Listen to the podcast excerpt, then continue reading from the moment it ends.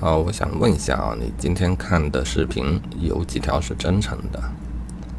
怎样算是真诚的视频？我认为，没有功利心发布的视频才有可能是真诚的视频。那如何可以做到没有功利心呢？这是一个代价的问题啊。如果你付出了较多的代价，那你就会希望得到回报，这是人之常情。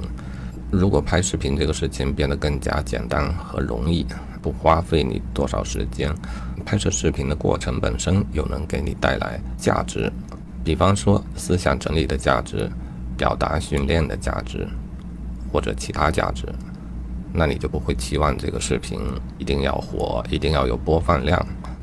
我经常录音频，这个动作对我来说非常的熟练，它也没有什么代价。我随身带一个录音笔。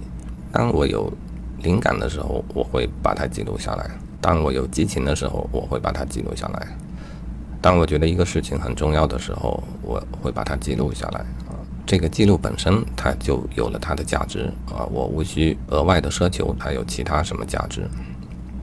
我想视频的拍摄将来也要如此。